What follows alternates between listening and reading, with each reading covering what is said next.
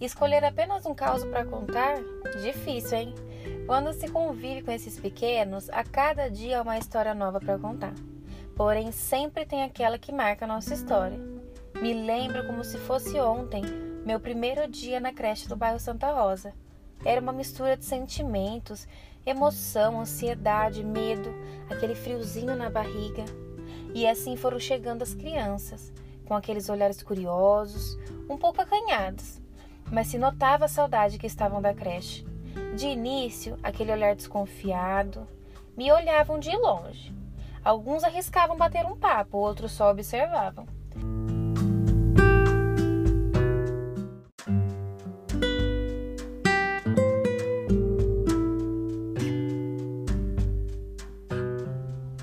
Conforme os amigos iam chegando, eles iam se sentindo mais à vontade.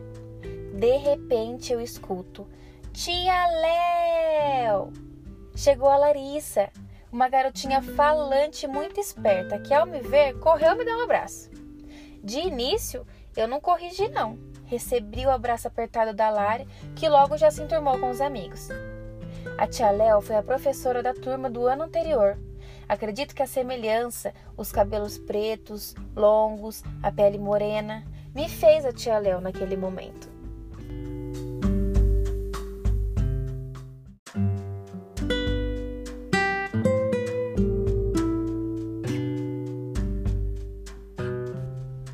e de repente, uma visita inesperada. A tia Léo. As crianças correram para o abraço, o abraço de saudade apertado. A tia Léo veio passar uns minutinhos com a gente para dar boas-vindas e acolher as crianças no primeiro dia.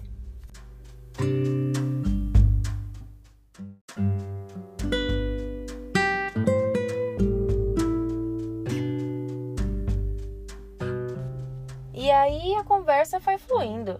Eles se sentiram à vontade, contaram sobre as férias, batemos o maior papo.